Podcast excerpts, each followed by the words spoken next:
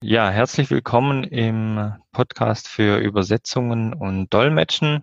Heute haben wir einen ganz besonderen Gast im Interview. Wir haben den Herrn Jürgen Stehle. Er ist seit über 40 Jahren äh, Dolmetscher, Simultandolmetscher, verleiht sehr vielen berühmten Persönlichkeiten seine Stimme in der Verdolmetschung und hat auch zwei sehr interessante Bücher rausgebracht. Ja, wenn Sie sich vielleicht noch ein bisschen vorstellen, Herr Stehle.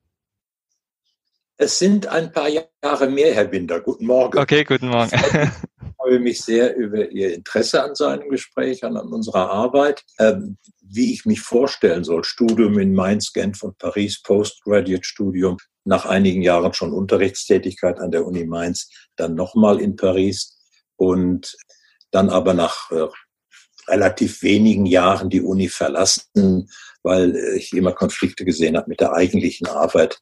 Äh, ein, ein, ein Musikprofessor darf auch musizieren, wenn er unterrichtet, und ein Mediziner darf auch operieren. Das war bei uns immer nicht so einfach. Das hat sich ein bisschen gebessert. Das ist eine Weile her. Aber es fehlt mir immer noch so ein bisschen über diesen Beruf zu reden und vielleicht auch tatsächlich mit Nachwuchs äh, im Sinne einer Ausbildung, obwohl ich nicht mehr glaube, dass man Simultandolmetscher an einer Uni wird. Optimal hätte man einen Coach, der neben einem herläuft und der einem die praktischen Tipps gibt anstatt eine zu starke Verwissenschaftlichung dieser Ausbildung. Das war jetzt schon eine lange Vorstellung, tut mir leid. Perfekt, alles gut. Ja, was hat sich denn in den letzten 40 Jahren im Beruf des Dolmetschers geändert? Was sich geändert hat, ist mit dem Stichwort Markt am besten umschrieben, aber auch in den Köpfen von Dinosauriern wie mir, weil wir in den ersten Jahren sehr geprägt waren von den Vorstellungen des internationalen äh, Verbandes der Konferenzdolmetscher. Und das sind wiederum Vorstellungen, die im Wesentlichen aus Frankreich Österreich und aus der Schweiz geprägt wurden und an Gegebenheiten wie am deutschen Markt, wo es keine internationalen Organisationen gibt, keinen festangestellten Dolmetscher in, in Kompaniestärke. Da, das wurde nicht so richtig dabei mit berücksichtigt. Und dann kam etwas, was ich als Deregulierung bezeichne, vor etwa 30 Jahren. Wir hatten damals eine Honorarordnung, die manche Stellen, wie zum Beispiel die mächtige amerikanische Kartellbehörde als reines Kartell gesehen haben. Die haben das alles zerschlagen und dann musste ich, konnten die Dolmetscher nicht mehr sagen, mein Weltverband gibt mir das vor, das Auswärtige Amt gibt mir das vor. Dann kam es zu einem Wildwuchs am Markt, so wie ihn der Markt für schriftliche Übersetzung immer schon erlebt hatte große Gefährdung der Qualität aus unserer Sicht, der Konkurrenzbedingungen, eine Ermutigung des sich gegenseitigen Unterlaufens. Und dann haben die Dolmetscher, die meinten, sie könnten sich das erlauben sie rechtfertigen das auch durch ihre Qualität, haben sich dann tendenziell, tendenziell eher nach oben abgesetzt, als sich in diesem Markt aufreiben zu lassen. Aber es ist schwieriger geworden. Welche Empfehlung aus der Praxis können Sie denn für Auftraggeber weitergeben? Die Auftraggeber haben heute ein anderes Selbstbewusstsein als vor 30 Jahren, als wir ihnen gesagt haben, was sie zu tun haben, damit es eine gute Konferenz wird. Und die Auftraggeber sind äh, unterwandert, infiziert durch das Metier der Einkäufer. Und Einkäufer kaufen uns auf eine derartig brutale Art und Weise ein, dass die Qualität eigentlich manchmal meistens drittrangig wird. Und das führt dazu, dass Leute wie ich sich diesen Verfahren nicht mehr aussetzen. Es gibt zwei, drei große Unternehmen, denen ich gesagt habe, das passt nicht zu meiner Vorstellung. Und obwohl wir erkannt haben, der Markt ein und Nehmen, während das früher fast von uns ein Preisdiktat war, kann man das auch übertreiben.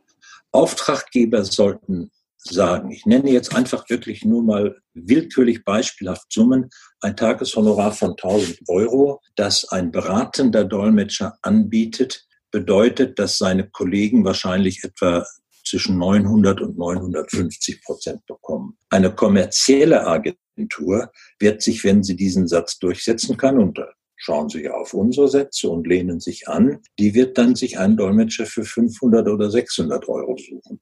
Man kann sich leicht vorstellen, dass das nicht dieselbe Liga ist.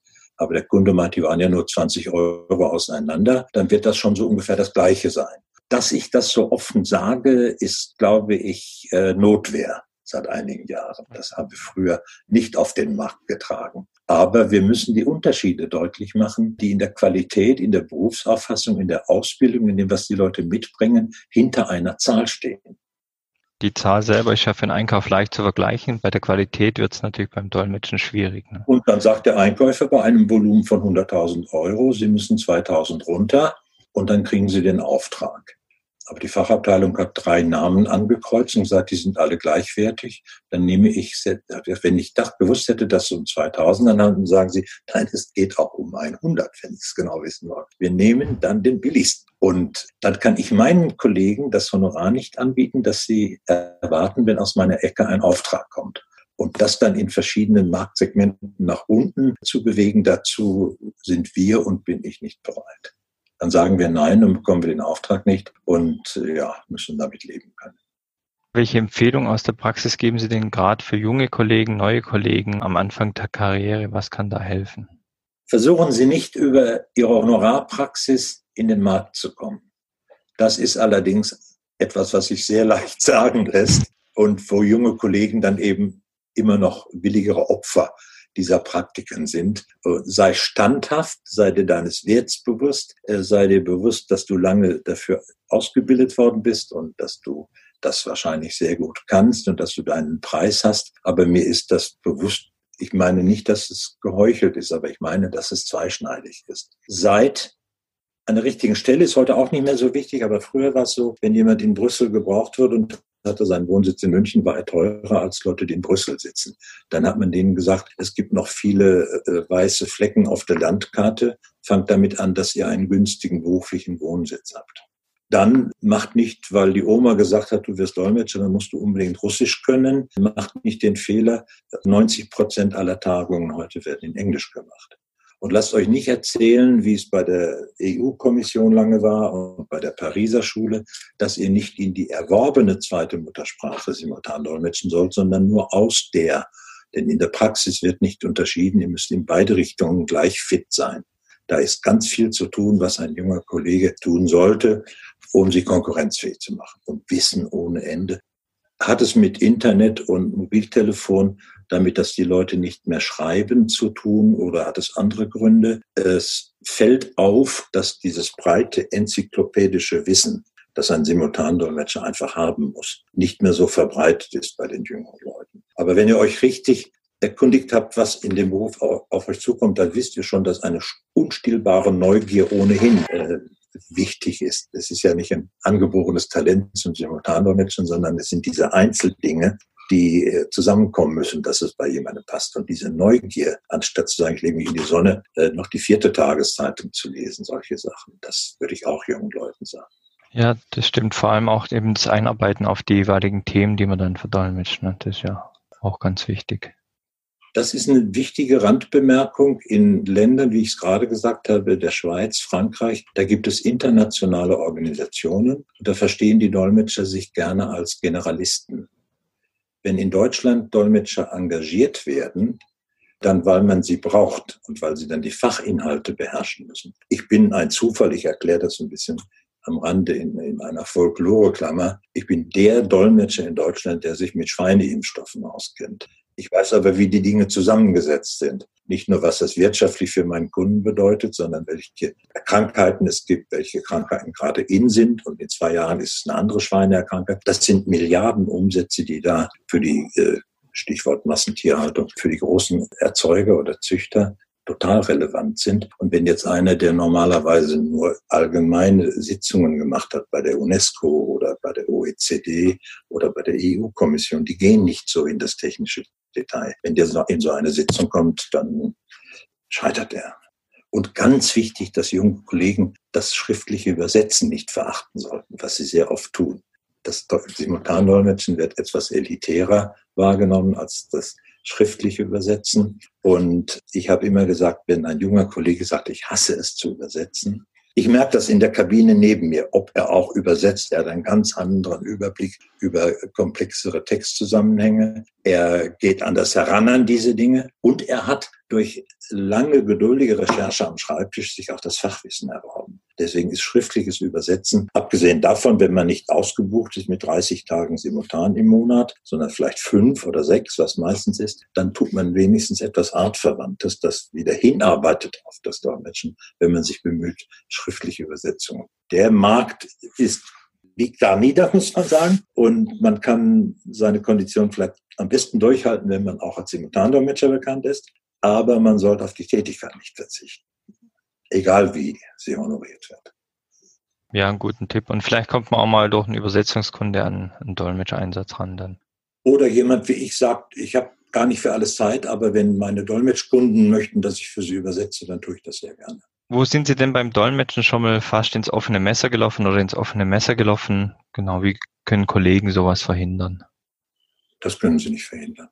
Sie können sich optimal vorbereiten. Es kann trotzdem inhaltlich schiefgehen. Was ich im Laufe der Jahre entwickelt habe, ist eine große Offenheit mit meinen Zuhörern. Ich versuche nicht irgendetwas wegzublenden, im Brustton der Überzeugung das Falsche zu sagen, sondern ich würde sagen, Ihr Dolmetscher hat an dieser Stelle eine Lücke. Aber in Zusammenarbeit mit seinem Co-Equipier, der in der Kabine neben ihm sitzt, werden wir das vielleicht in ein paar Minuten nachliefern können. Ist aber ein seltener Fall. Sie können auch auf Grund laufen, wenn Leute ein schlechtes Kommunikationsverhalten haben je besser sie dolmetschen, desto weniger nimmt man Rücksicht auf sie. Dann nuschelt man auch und spricht viel zu schnell. Oder die Leute sprechen plötzlich mit ihrem texanischen Heimatakzent und sie verstehen kein Wort. Das sind Probleme, auf die sie kaum einen Einfluss haben. Ist da die Möglichkeit, mit den Sprechern im Vorfeld vielleicht Hinweise zu geben, wie sie sprechen sollten, um das zu verbessern? Da gibt es auch vom Verband und aus aus verschiedenen Gruppen von beratenden Dolmetschern gibt es Empfehlungen. Wie weit die eingehalten werden, weiß ich nicht. Aber es ist immer, es gibt ja auch Leute, die meinen, man leiste eine Art Hilfstätigkeit am Rande einer Konferenz, wo andere Dinge wichtiger sind. Und die nehmen dann nicht viel Rücksicht. Und dann kommt es ein bisschen auf die Persönlichkeit des Dolmetschers an, auf äh, sein Auftreten als beratender Dolmetscher oder als Teamchef damit er die Leute gewinnen kann, denn es ist ja ihr Interesse, es wird dann oft gesagt, ah, die Dolmetscher kommen nicht mit. Dann müssen wir ihnen sagen, äh, versetzen Sie sich mal in die kognitive Haltung Ihrer Zuhörer. Die wollen ja auch was mitkriegen. Die wollen das ja auch, wenn Sie jetzt ein schriftliches Manuskript in 150 Prozent des normalen Sprechtempos vorlesen, weil da ja die gedankliche Arbeit schon am Schreibtisch stattgefunden hat. Dann hängen Sie Ihre Leute ab. Ein guter Redner nimmt sie immer wieder mit. Dann auch mal ein bisschen Redundanz in einem Satz. Oder der, der schaut mal ins Auditorium nach dem Motto, seid ihr noch bei mir? Bei Medizinerkonferenzen, das war früher der Horror, da haben die Leute das heruntergerast, weil wichtig nur war, dass sie im Tagungsband standen. Nicht, dass in der Sitzung jemand das neue Operationsverfahren wirklich begreift. Der kann das ja nachher nachlesen. Also auch eine kleine general, generell gültige Aussage. Es gibt so verschiedene Kommunikationssituationen, in denen gedolmetscht wird, dass es auch kein Patentrezept gibt. Okay, gut. Aber das ist ja vielleicht ein Hinweis an die Sprecher, vielleicht wenn es da jemand hört, einfach hier ein bisschen Rücksicht zu nehmen, aufs Publikum natürlich und damit äh, gleichzeitig auf die Sprechkultur ja. auch. Ja. Ne? Dass sie einen Anspruch, den sie selber erheben würden, stellen würden an, an eine Konferenz mit ihrem eigenen Beitrag auch erfüllen. Und ja. da das nicht so selbstverständlich ist, fällt es immer wieder auf, dass jemand als besonders gut Vortragender gelobt wird. Das sagt ja schon viel. Jetzt sind Sie ja zum Adolf-Grimme-Preis mit Gold gekommen. Wie sind Sie denn da dazu gekommen? Können Sie das mal vielleicht? Das dazu gekommen klingt ein bisschen so wie die Jungfrau zum Kind, ne? das so sagen darf. Ich habe in der Zeit damals, Ende der 90er, aber da schon seit zehn Jahren oder länger, ich schätze immer so zwischen 70 und 80 Prozent meiner Engagements in TV-Produktionen gemacht. Dann heißt es der Fernsehdolmetscher XY, aber es gibt keinen Fernsehdolmetscher. Junge Kollegen fragen immer, ich schreibe jetzt was über Mediendolmetscher, können nicht mal mit ihnen reden. Und wie sind Sie Mediendolmetscher geworden? Das ist nicht eine, Ausbildung wie eine Facharztausbildung, die man ans Studium hängt, sondern dann haben Leute 15 Jahre gut gearbeitet, haben sich einen Ruf erworben, es kam natürlich die quantitative Ausdehnung des Fernsehdolmetschens in der Zeit etwa, ab etwa acht, Anfang der 80er Jahre. Und dann wird man engagiert und wenn man das gut macht, wird man wieder engagiert. Und ähm, dann hat sich das bei mir so ergeben, dass ich zwei Sprachen hatte, die wir als passive Sprachen bezeichnen, aus denen wir dolmetschen, die ich ungefähr gleich gut gemacht habe. Ich konnte gleich gut aus Englisch und aus Französisch im Fernsehen dolmetschen, ohne dass Sie sagen könnten, jetzt gerade arbeitet er aus dem Französischen und jetzt gerade arbeitet er aus dem Englischen. Und diese, diese Symmetrie, die vorhanden ist, macht jemanden auch interessant, auch wenn Französisch viel weniger ist und heute noch mal weniger und immer mehr Englisch. Das Problem ist, dass heute eben wirklich 95 Prozent Nicht-Muttersprachler im Fernsehen Englisch reden und sie damit auch fertig werden müssen.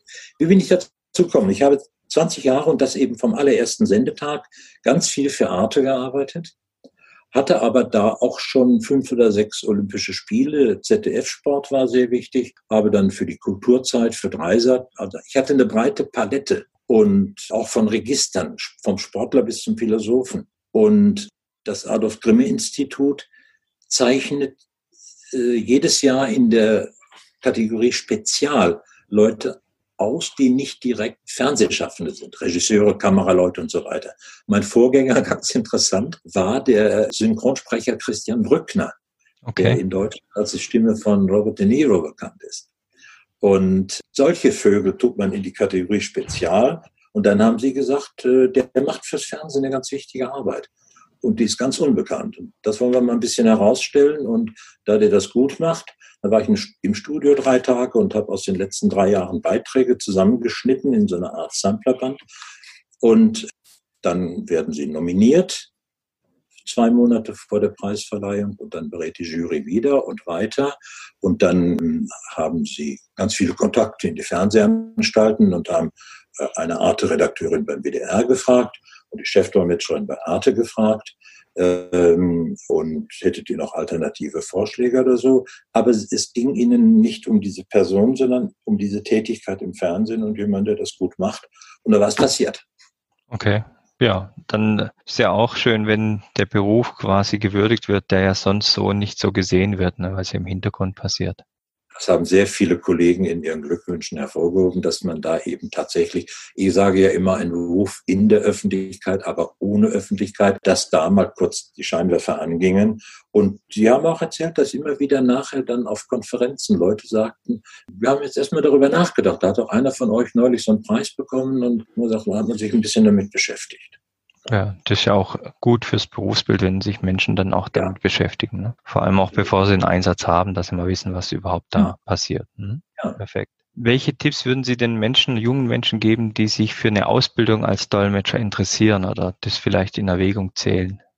Ich würde Ihnen sagen, ihr müsst euch bewusst machen, das hätte ich vor 20 Jahren anders gesagt, ihr müsst euch bewusst machen, dass der Beruf nicht ganz unbedroht ist. Ich halte nichts von Simultandolmetschen mit künstlicher Intelligenz und so, aber das liegt auch daran, dass ich ein sehr anspruchsvolles Verhältnis äh, von Funktionsweisen von Sprache habe. Sie können heute mit einem Computerstück Listen übersetzen und wahrscheinlich ja. in zehn Jahren relativ einfach strukturierte Sätze. Und wenn Sie bereit sind, Ihre Anforderungen an die Sprache ein bisschen aufzugeben, dann dem Computer entgegenzukommen und schon ein bisschen anders den Input zu gestalten, dann können die erstaunliche Erfolge erzielen. Aber hm, es kann sein, dass in diesem Segment viel Arbeit für uns wegfällt und dann wirklich nur noch die Leute Arbeit bekommen, die auch eine interkulturelle, kommunikationsfähige Persönlichkeit mitbringen, weil ein Vorstandsvorsitzender zu Gesprächen nach Paris fliegt oder nach New York und dann, dann will er aber keinen, ich habe die Dolmetscher mal unterschieden, in meinem Buch, letztes Kapitel, in the year 2525, spekuliert, was dann ist. Dann gibt es eine ganz kleine Gruppe von Privatgelehrten, habe ich die genannt, und mhm. eine andere Gruppe von Servicetechnikern. Die kommen mit dem Köfferchen morgens auf die Kundendiensttage und gehen abends wieder weg. Und da werden an die Sprache andere Anforderungen gestellt. Und es kann sein, dass das durch maschinelles Dolmetschen irgendwann vielleicht doch mal so weit äh, zur Zufriedenheit der Kunden gemacht wird, dass sie damit zufrieden sind und dass sie sagen, das ist dann viel wirtschaftlicher. Ja. Und die Leute, die wirklich sagen, ich möchte einen Dritten als Dolmetscher am Tisch sitzen haben, die gibt es auch. Aber das sind dann meistens Leute, die einfach sagen können, der wird engagiert, egal was es kostet. Und das läuft nicht über den Einkauf. Insofern ist die Zukunft vielleicht nicht ganz so sicher zu sehen, wie ich sie vor 20 Jahren gesehen habe. Und dann kommt eben hinzu, wenn Sie dann in der Ausbildung sind, die letzten zwei Jahre etwa, lernen Sie nur noch das und sind für andere Dinge im Grunde nichts gebrauchen, außer, wie schon gesagt, übersetzen und müssen sich selber auch offen halten. Und können nicht erwarten, dass Sie 15, 20 Tage Simultanaufträge pro Monat bekommen. Das heißt, da muss auch das Selbstverständnis eines jungen Dolmetschers ein bisschen mitgehen und sagen, ich schreibe auch gerne noch was Journalistisches oder ich übersetze gerne, ein bisschen offener zu sein. Damals haben wir Dolmetscher produziert an der Uni und haben fast die ganze Ernte nach Brüssel zur EU-Kommission, die damals noch EG-Kommission hieß, mhm, geschickt. Okay. Das ist nicht mehr so. Okay. Also hier wirklich das Übersetzen nicht außen vor lassen. Nicht außen vor lassen. Das lassen. Okay. Vorwiegend aus inhaltlichen Gründen. Ganz, ganz entscheidend für die spätere Qualität des Dolmetschers. Jetzt haben Sie ja schon ein paar Mal den Begriff des beratenden Dolmetschers genannt. Können Sie das mal kurz für die Zuhörer noch erläutern, was das denn genau ist? Das klingt auch etwas komisch, besonders wenn man darauf besteht, dass es mit einem großen B geschrieben wird, damit die Leute sehen, das ist im Grunde eine Institution und nicht nur ein, ein Adjektiv. Die Kollegen, die sowas wie das Grundgesetz unseres Berufs gemacht haben in Frankreich und in der Schweiz, die wollten von vornherein den Impresario aus unserer Arbeit heraushalten.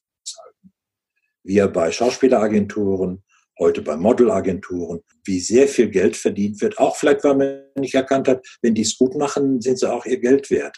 Wenn Sie eine gute Agentur betreiben, bei der die Kunden gut bedient werden, dann ist das, was sie kosten, zweitrangig. Aber man hatte halt diese Vorgabe und es haben sich sehr schnell sehr viele kommerzielle Agenturen gebildet, die dachten, mit der Vermittlung dieser Dolmetscher können wir äh, eine schnelle und leichte Markt machen. Da hat man dieses Institut, in Anführungsstrichen, des beratenden Dolmetschers geschaffen, eben als Teil der Berufsordnung dieses Verbandes.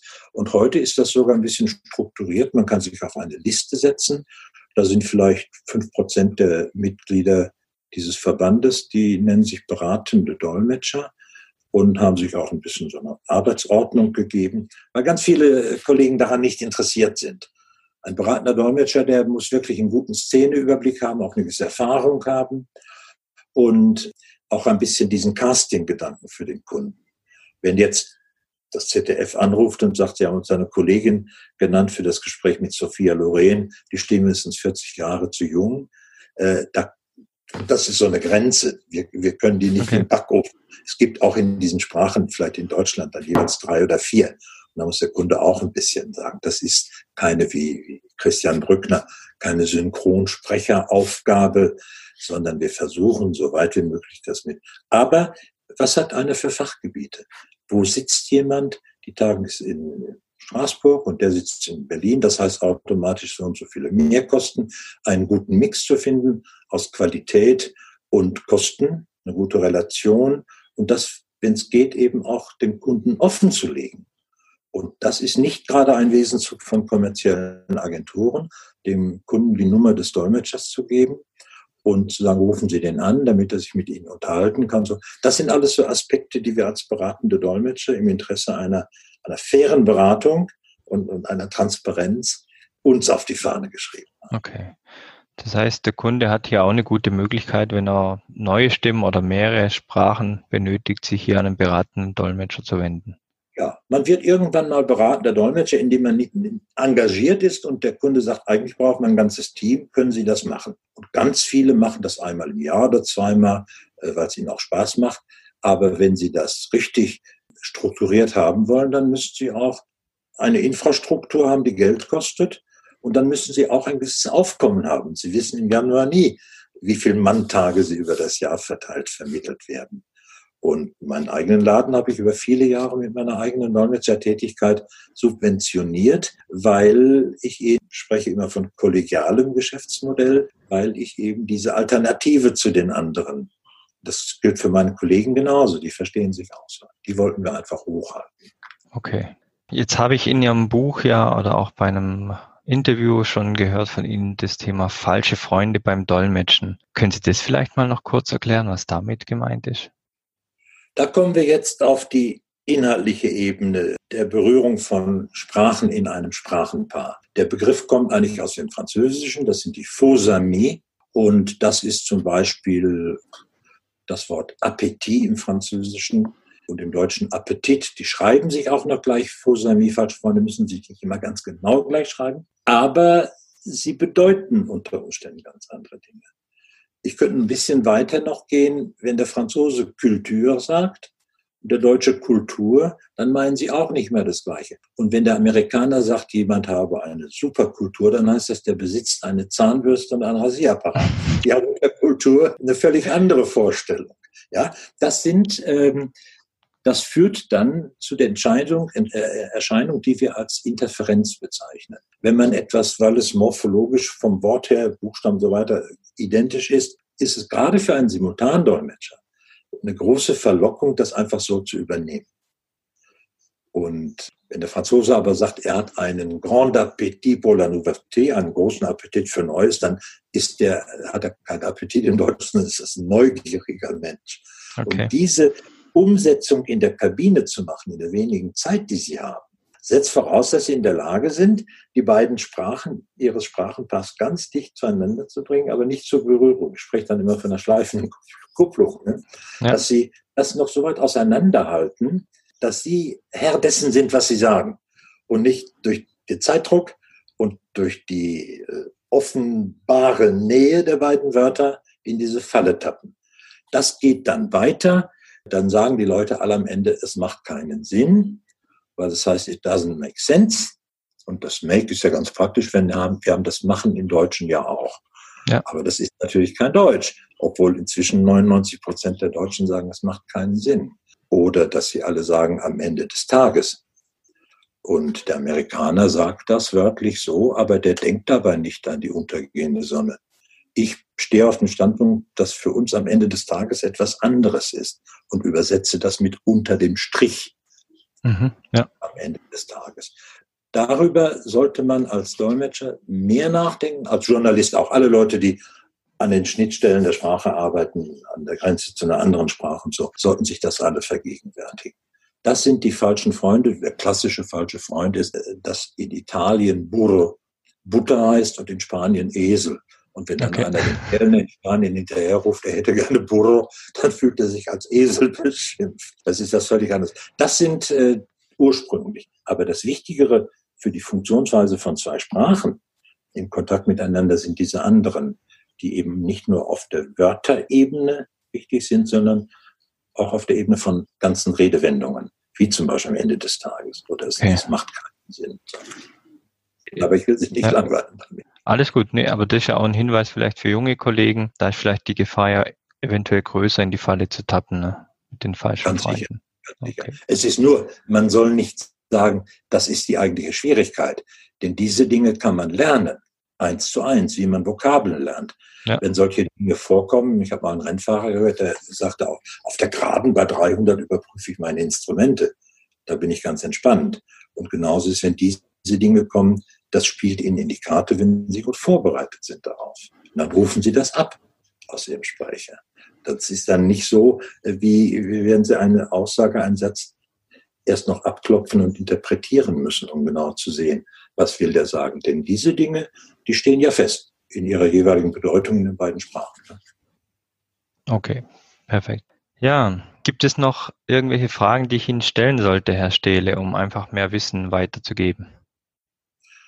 Herr Binder, der Untertitel meines letzten Büchleins, das ein bisschen spaßig gemeint ist, ist ja äh, Fragen, die kein Schwein stellt und Fragen, die jeder stellt. Es sind so viele falsche Vorstellungen über unsere Arbeit.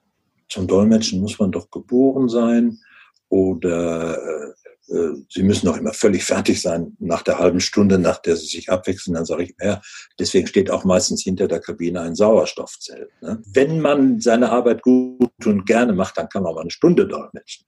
Wenn die Konzentration nicht zu sehr darunter leidet, wenn man weiß, was man tut, ähm, wie schwer die Arbeit ist. Ich habe das noch mehr in Frankreich als hier gemerkt. Die Leute wundern das ungemein, dass jemand simultan dolmetschen kann, vor allen Dingen, wenn er so klingt, als ob er seine eigene Rede hält und man nicht hört, dass er hinter einem Redner herhechelt. Und wenn er unsicher wirkt, man Angst hat, der kriegt die nächste Kurve nicht. Dann, äh, wenn das gut gemacht wird, finden die Leute das grenzenlos bewundernswert. Aber wenn man sagt, wir hätten gern das Manuskript des Vorstandsvorsitzenden, denn da haben sechs Leute drei Monate dran gearbeitet, und dann wollen wir eine Waffengleichheit haben in der Kabine. Dann sagen die, Sie sind so gut, Sie brauchen das nicht. Sachen, auf die man gerne hinweisen möchte, dass man die richtigen Fragen stellt und die richtigen, äh, die tatsächlich existierenden Probleme und Herausforderungen auch an der richtigen Stelle sieht. Diese Frage, wie machen Sie das, dass Sie gleichzeitig sprechen, kontere ich immer damit, was heißt gleichzeitig. Ein guter Dolmetscher ist immer einen Satz voraus. Und dann gibt es Leute, die sagen, ja, ehrlich, das ist ein Karlauer des Themen. Aber das Antizipieren, das, ohne dass es nicht geht, Da denkt kaum jemand drüber nach. Und man kann auch antizipieren lernen, indem man ein Gefühl für Satzstrukturen entwickelt. Aufgrund derer man weiß, wenn jemand kohärent spricht, ich rede jetzt nicht von Franz Josef Strauß, aber wenn jemand kohärent spricht, dann geht sein Satz mit höchster Wahrscheinlichkeit so und so weiter. Und dann kann ich antizipieren. Der Agassi hat mal zu mir gesagt, wenn ich mit meiner Ausholbewegung warte, bis der Gegner den Ball geschlagen hat, brauche ich nicht mehr auszuholen.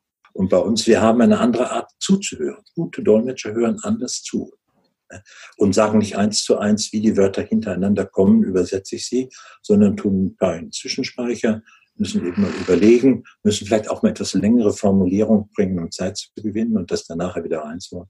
Die, darüber macht sich kaum jemand äh, Gedanken. Das ist ja okay, aber da versuche ich dann äh, mit teilweise witzigen, etwas provozierenden Einwürfen die Leute dazu zu bringen, dass sie sich die richtigen Fragen stellen. Ja, das stimmt.